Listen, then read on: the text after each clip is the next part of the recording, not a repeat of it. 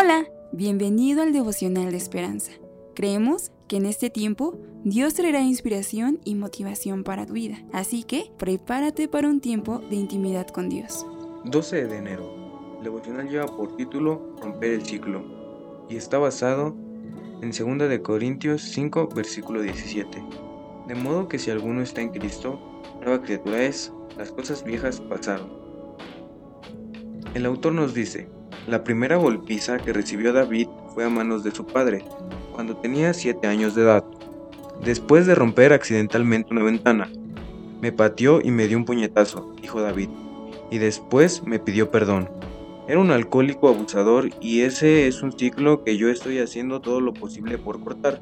Pero le llevó mucho tiempo llegar hasta ese punto. Había pasado su adolescencia y juventud en la cárcel o en libertad condicional, entrando y saliendo de centros para tratamiento de adicciones.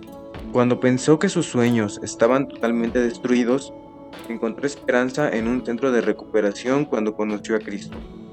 No tenía nada más que desesperación, dice, pero ahora me estoy esforzando en la dirección contraria. Cuando me levanto por la mañana, lo primero que le digo a Dios es que someto mi voluntad a Él. Cuando acudimos a Dios con nuestras vidas deshechas, Él toma nuestros corazones rotos y nos hace nuevas personas. Si alguno está en Cristo, las cosas viejas pasaron. He aquí todas son hechas nuevas. Segunda de Corintios 5:17. El amor y la vida de Cristo rompen el ciclo de nuestro pasado y nos dan un nuevo futuro.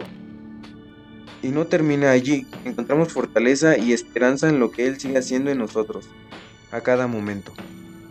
Oremos. Dios, gracias por hacerme una nueva criatura. Amén. Esperamos que hayas pasado un tiempo agradable bajo el propósito de Dios. Te invitamos a que puedas compartir este podcast con tus familiares y amigos para que sea de bendición a su vida. Puedes seguirnos en Facebook, Instagram, YouTube y Spotify como Esperanza Tolcayuca. Hasta mañana.